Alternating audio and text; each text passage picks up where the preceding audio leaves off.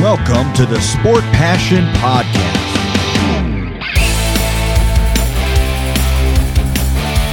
And here is your host, Lars Marendorf.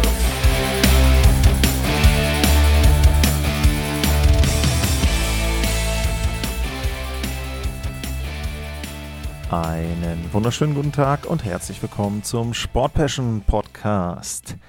In der heutigen Ausgabe geht der Blick zurück auf das Kalenderjahr 2023. Und ich fange damit an, wie ich das auch schon bei anderen Folgen gemacht habe. Ich gebe euch jetzt mal nicht nur eine Trivia-Frage, sondern direkt mal ein paar Trivia-Fragen mit. Da könnt ihr auch ein paar Minuten jetzt drüber nachdenken und die werden dann im Verlaufe dieser Partie beantwortet, diese Fragen. Also könnt ihr jetzt ja im Kopf durchgehen. Wer war der Spieler mit den meisten Punkten in der regulären Saison im Kalenderjahr 2023? Wer war derjenige, der die meisten Tore geschossen hat? Wer war der Torhüter, der die meisten Siege hatte? Wer war der Torhüter, der die beste Fangquote hatte? Wer war der Torhüter, der den besten Gegentorschnitt hatte? Welches Team hatte in der Saison die meisten Punkte? Ja, und welches Team hatte die meisten Siege, was in dem Fall dann wahrscheinlich auch identisch sein wird. Also das mal ein paar Punkte für euch, über die ihr jetzt nachdenken könnt und wo ihr einfach mal ein bisschen überlegen könnt. Und wenn ich auf das Jahr 2023 zurückblicke, dann blicke ich natürlich auf die NHL zurück. Aber ich würde jetzt auch mir erlauben, einfach mal einen kleinen Blick äh, zurückzuwerfen, auch auf das, was hier beim Podcast passiert ist. Das fand ich persönlich eigentlich auch ganz interessant, da mal zurückzuschauen. Und zwar wurden in 2023 von mir insgesamt 128 verschiedene Folgen zur NHL veröffentlicht. Ich war selber sogar ein bisschen überrascht über die Zahl. Das heißt also, im Grunde habt ihr alle drei Tage, sogar etwas mehr als alle drei Tage, einen NHL-Podcast auf den Ohren, im Podcast-Player, wo auch immer gehabt. Insgesamt waren das 57 Stunden und 17 Minuten. Also durchaus boah, ich sage jetzt mal fast zweieinhalb Tage, die ihr durchhören könntet. Ich hoffe, das hat keiner von euch gemacht. Das würde mir dann leid tun. Aber ich glaube schon ganz ordentlich, was die Folgen betrifft. Und da gilt natürlich dann wie immer, und das habe ich ja in den letzten Folgen auch schon des Öfteren gesagt, ich brauche euer Feedback, ich brauche eure Kommentare, eure Anmerkungen, eure Ideen auch speziell natürlich was Themen auch wie die Sommerpause betrifft, aber auch während der Saison, wenn euch was auffällt, sehr, sehr gerne bitte melden, Fragen stellen at Lars-mal bei X oder info at sportpassion.de. Meldet euch bei mir. Sagt mir, was ihr gut findet. Sagt mir, schreibt mir, was ihr gerne verbessert haben wollt, was euch stört, was zu kurz kommt, was zu lang ist. Sehr, sehr gerne. Also ich kann mir nicht vorstellen, dass die gesamten 57 Stunden und paar zerquetschte euch alle gefallen haben. Deswegen, ich brauche Feedback, ich brauche Kritik, sehr gute, auch negative und aber sachlich geäußerte Kritik ist mir sehr lieb, denn wie gesagt, ich kann mich ja nur verbessern und mit dem arbeiten, was ich von euch an Feedback bekomme. Deshalb sehr, sehr gerne atlas-mal info at sportpassion.de. Und dann natürlich auch nochmal der Hinweis, wenn euch das Ganze gefällt, könnt ihr einmal mit Einmalzahlungen dem Podcast helfen. Das geht über paypal.me slash sportpassion.de oder aber über steadyhq.com slash sportpassion. Und da habt ihr die Links natürlich wie immer dann auch in dieser Sendung in den Show Notes. Also da dann sehr gerne auch mit unterstützen. Damit gehen wir rein und wir gehen auf die Fragen, die ich vor ein paar Minuten euch mit auf den Weg gegeben habe, ein. Gleich mal als Rahmenbedingung bei den Statistiken, die ich jetzt nenne, da habe ich mich auf die reguläre Saison bezogen. Die NHL selber hat in ihrem Jahresfazit da dann auch die Playoffs mit einspielen lassen. Das Ganze ist zum einen um, mir zu kompliziert, weil ich auf der einen Seite sage, naja, also man vergleicht da ja dann durchaus Äpfel mit Birnen, denn wenn ein Spieler eben in den Playoffs nur ein paar Spiele gemacht hat und dann in der ähm, ja, im Vergleich dann mit anderen Spielern, die vielleicht ins Finale gekommen sind, dann eben zurücktritt, dann finde ich den Vergleich an der Stelle dann eben nicht fair. Ähm, wie gesagt, ist ja sowieso ein etwas anderes Szenario. Wir reden über das Kalenderjahr. Das ist anderthalb oder zwei Teile von zwei verschiedenen Saisons. Und dementsprechend finde ich, dann sollte man zumindest versuchen, einheitlich sich die Zahlen zu holen. Heißt also für mich, ich nehme die Zahlen der regulären Saison. Wir fangen an mit den Spielern und da geht es zuallererst um die Punkte. Und bei den Punkten ist es in dem letzten Kalenderjahr so gewesen, dass da Nathan McKinnon von der Colorado Avalanche vorne lag. Der hatte 135 Punkte in, zwei, nee, in 84 absolvierten Spielen. Und da muss man eben sagen, Nachteil vom zweiten von Conor McDavid ist, der hatte acht Spiele weniger. Und wenn man sich die Differenz von sechs Punkten anschaut, dann hätte es durchaus sein können, dass Conor McDavid mal wieder derjenige gewesen wäre, der in einem Jahr dann die meisten Punkte gesammelt hätte. Tatsächlich ist es so, dass McDavid mit 1,7 Punkten pro Partie den höchsten Punktedurchschnitt im letzten Jahr hatte. Also da war er zumindest vorne mit dabei. Ja, wenn man dann schaut und sich anschaut, was dahinter noch so platziert ist, Nikita Kucherov ist da mit dabei, der hat auch die 84 Saisonspiele gehabt, war auf 3, David Pasternak auf 4, Leon Dreiseitel auf 5, also Punktzahlen McKinnon 135, McDavid 129, Kucherov 121. Pastanak 113 und Dreiseitel 111. Also man sieht so, die ersten drei sind relativ weit dann auch immer auseinander. Sechs Punkte, acht Punkte Abstand. Ähm, Nochmal acht Punkte Abstand und dann wird es etwas enger, speziell dann ab Nummer 6 Mikko Rantanen 105, Jack Hughes 102, Panarin 101, Peterson 101. Bei Jack Hughes übrigens angemerkt, der hat von den Top 10 Punkte-Produzenten in der letzten, im letzten Jahr hat er die wenigsten Spiele gehabt. 72. Also auch der hätte da durchaus mit 10 Partien mehr weiter, wesentlich weiter vorne dann liegen können. Panarin, Peterson und JT Miller.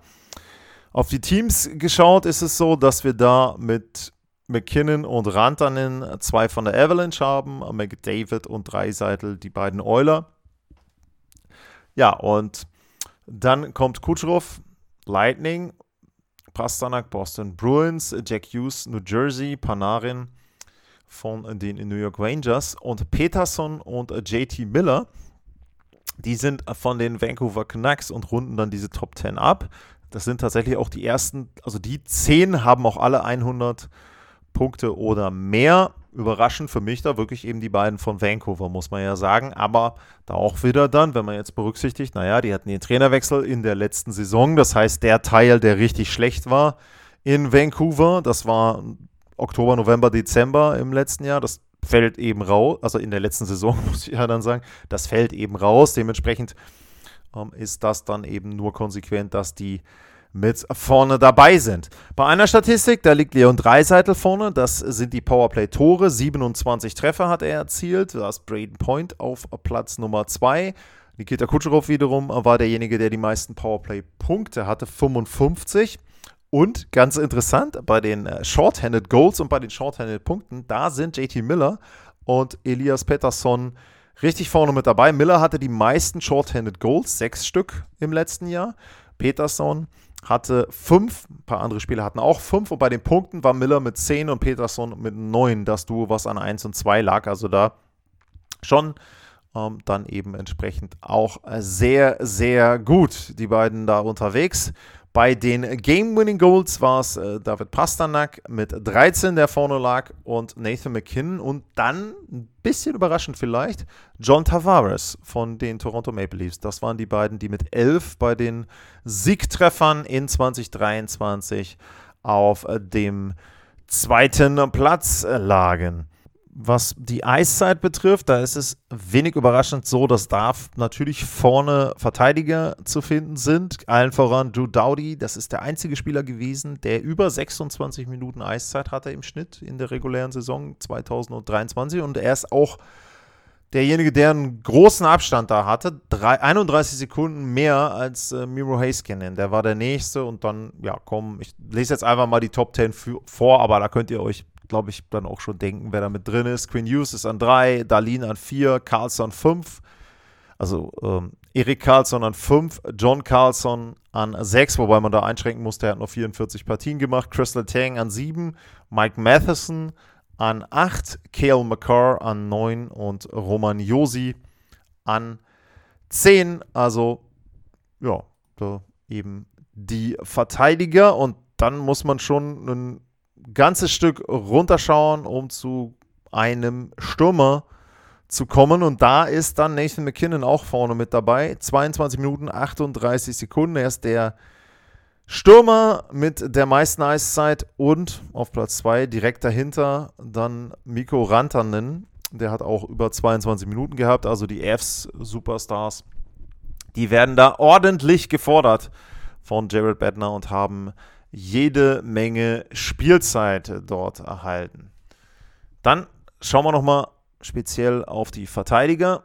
Und dort war derjenige, der mit großem Abstand die meisten Punkte hatte, Quinn Hughes. Der hatte 91 Zähler.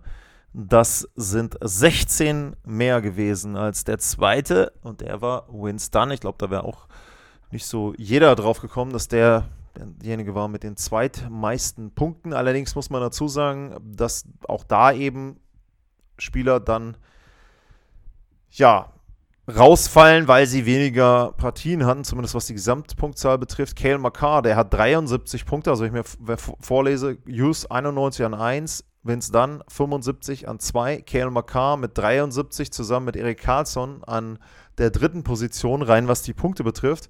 Allerdings da schon mal der Vergleich, McCarr hatte 57 Spiele, Carlson hatte 79.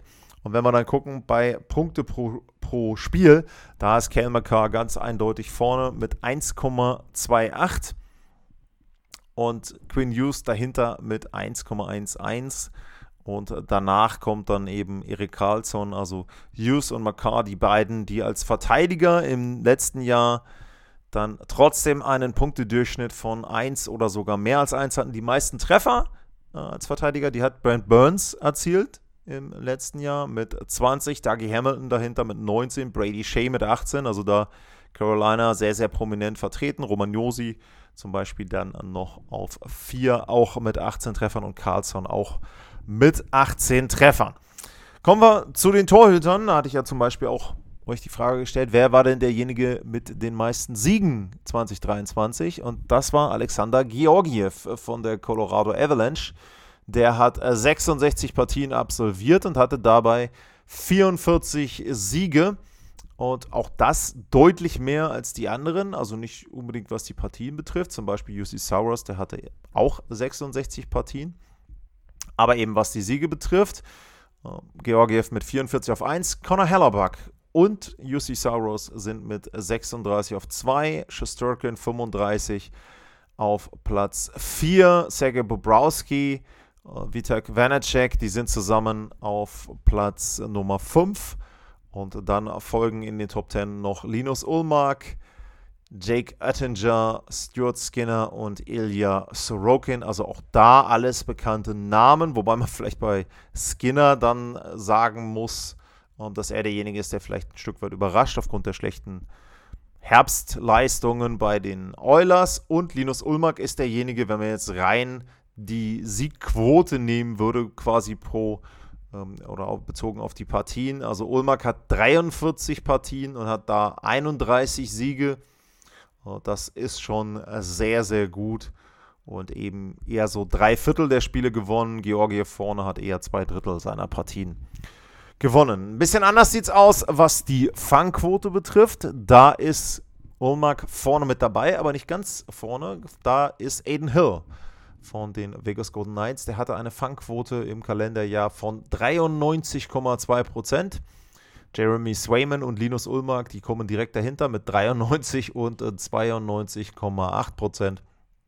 Also da beide sehr, sehr gut unterwegs. Ich gucke mal, ob da irgendjemand dabei ist, der jetzt überrascht. Da, da habe ich übrigens eine Mindestanzahl von, ich glaube, 25 Spielen eingestellt bei den Statistiken. Also falls ihr da guckt, ich wollte jetzt keinen Gully drin haben, der irgendwie ein Spiel, zwei Spiele gemacht hat. Das verfälscht dann durchaus. Der Gegentorschnitt, da sind auch die drei prominent vorne mit dabei, auch in der identischen Reihenfolge wie bei der Fangquote. Das sind wieder Aiden Hill, 2,07 sein Gegentorschnitt, Swayman mit 2,11 und Ulmark mit 2,28 und auch da sind dann dahinter eingereiht die Torhüter, die kaum überraschen. Wenn man das Ganze vergleicht mit der Fangquote, dann ist zum Beispiel so, dass Cam Talbot und äh, Freddy Anderson auftauchen bei der Top 10 im Gegentorschnitt oder Joey DeCourt. Aber die Fangquote ist da nicht so gut. Also spricht dann eher dafür, dass das Team da etwas besser ist. Und bei den Shutouts war Jeremy Swayman derjenige, der die meisten hatte im letzten Jahr. Sechsmal konnte er zu Null spielen. Connor Ingram, Ilya Sorokin, Tristan Jari und Andrei Wasilewski. Das waren die anderen Torhüter, die fünf oder mehr Shutouts hatten. Und dann kommen diverse mit vier. Dann geht der Blick auf die Teams und da muss man erstmal generell sagen, das Scoring ist auch im 2023 auf einem hohen Niveau gewesen, 6,3. Im Vorjahr war es bei 6,4, also da auch immer wieder torreiche Spiele in der NHL. Es gab vier Goal-Comeback-Siege durch die Penguins, die Sharks und die Coyotes. Und die Dallas Stars, das hatte ich ja schon in einer anderen Sendung erwähnt und da habe ich selber kommentieren dürfen, die hatten einen neuen NHL-Rekord. Sie waren das erste Team, was innerhalb der letzten 15 Sekunden sowohl den Ausgleich als auch dann den Siegtreffer erzielen konnte. Äh, was gibt es sonst noch? Ja, Conor McDavid, das habe ich erwähnt, der hatte mit 149, wenn man die Playoffs mit dazu nimmt, die meisten Punkte insgesamt. Wenn man diese Statistik ranzieht, dann ist er der Erste seit irgendeinem gewissen Wayne Gretzky, der drei Jahre hintereinander das Ganze geschafft hat. Wobei man bei Gretzky sagen muss, dem gelangt das in acht Spielzeiten, nämlich jeweils dann ja, die meisten Punkte bei reguläre Saison und Playoffs zu haben.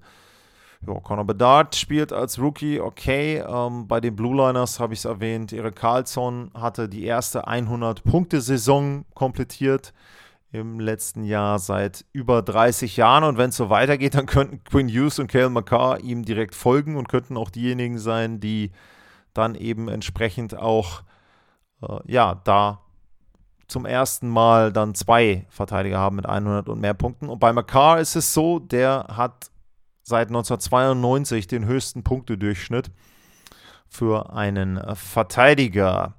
Die Bruins, die haben diverse Rekorde aufgestellt die Saison endete ja eben in 2023 mit ja, Punkten und Siegen. Da komme ich auch gleich noch mit dazu. Und natürlich haben die Golden Knights den Jackpot geknackt, nämlich den Stanley Cup gewonnen und sie haben es dann auch geschafft, direkt mit einer Siegesserie in die neue Spielzeit reinzurücken. Auch das hatte ich ja erwähnt bei dieser Quartermark.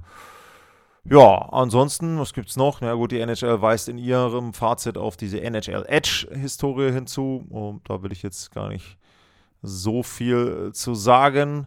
Ähm, welche Milestones gab es noch? Crosby und Ovechkin haben 1500 Punkte erreicht. Giroux, Pavelski, Tavares haben 1000 Punkte erreicht. Conor McDavid hat äh, in seinem 600. NHL Games einen der höchsten Punktedurchschnitt ähm, ja, äh, geschafft. Und jo, was gibt es sonst noch? Business is booming, Record Revenues and Attendance. Ja, also die Revenues sind, äh, da wird vorausgesagt, dass die 6 Milliarden erreichen. Und ähm, die Zuschauerquoten sind auch hoch. 7,9% ähm, mehr als im Vorjahr, beziehungsweise in der Vorsaison. Auch die Hallen sind ausgelastet, das habe ich ja auch schon erwähnt in den anderen Podcasts der letzten Wochen. Dann schauen wir mal auf die Teams, denn da waren die Boston Bruins das Team des Kalenderjahres. Sie haben in 81 Partien 125 Punkte gesammelt und hatten damit die meisten, ich will mal einmal schauen, wer hatte denn überhaupt die meisten Partien? Die meisten Partien 2023 haben die Buffalo Sabres absolviert, 86, haben da aber auch nur 87 Punkte geholt. Also gerade so einen Punkt pro Partie. Dahinter kommen Columbus, Seattle und Tampa Bay mit 85 absolvierten Spielen. Wenn wir jetzt wieder zurückgehen auf die Punkte, auf 1 die Bruins, auf 2 die Avalanche, die haben allerdings auch ein paar Spiele mehr als die Teams dahinter.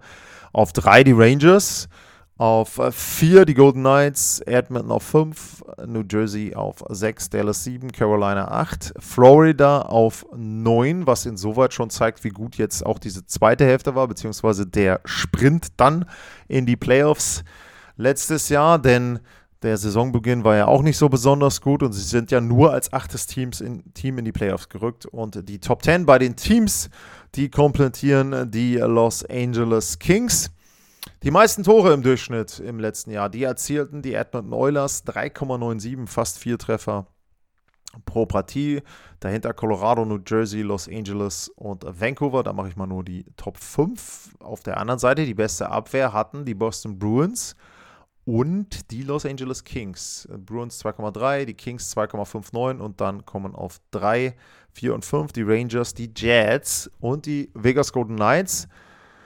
Und ja, das äh, zeigt schon, Vegas dann gute Verteidigung, Titel gewonnen. Das beste Powerplay im Kalenderjahr hatten die Oilers nicht überraschend, würde ich sagen. New York und New Jersey dahinter. Beim Penalty Killing hätte ich jetzt grob gesagt Carolina. Ja, es waren tatsächlich doch die Boston Bruins. 87,8 Prozent in dem Jahr. Dahinter aber dann Carolina, Dallas, Calgary und die New York Rangers. Da schauen wir nochmal auf die Schüsse pro Partie. Florida mit den meisten Schüssen, dahinter Pittsburgh, Calgary, Edmonton und Carolina. Und wer kann am besten verhindern, dass der Gegner aufs Tor schießt? Die Hurricanes. Die Kings, die Kraken die Flames und die Winnipeg Jets. Und dann kommen wir zur unwichtigen Statistik. Face-off-Siege, die meisten prozentual gesehen. 2023 hatten die Dallas Stars. Ja, das war mein Blick auf Zahlen, Fakten rund um die NHL im Jahr 2023. Wie schon erwähnt vorhin, at Lars-Mar, info at sportpassion.de sehr, sehr gerne Fragen, Anmerkungen und was auch immer ihr zur NHL, zur Sendung habt. Für heute vielen Dank fürs Zuhören, bleibt gesund und tschüss.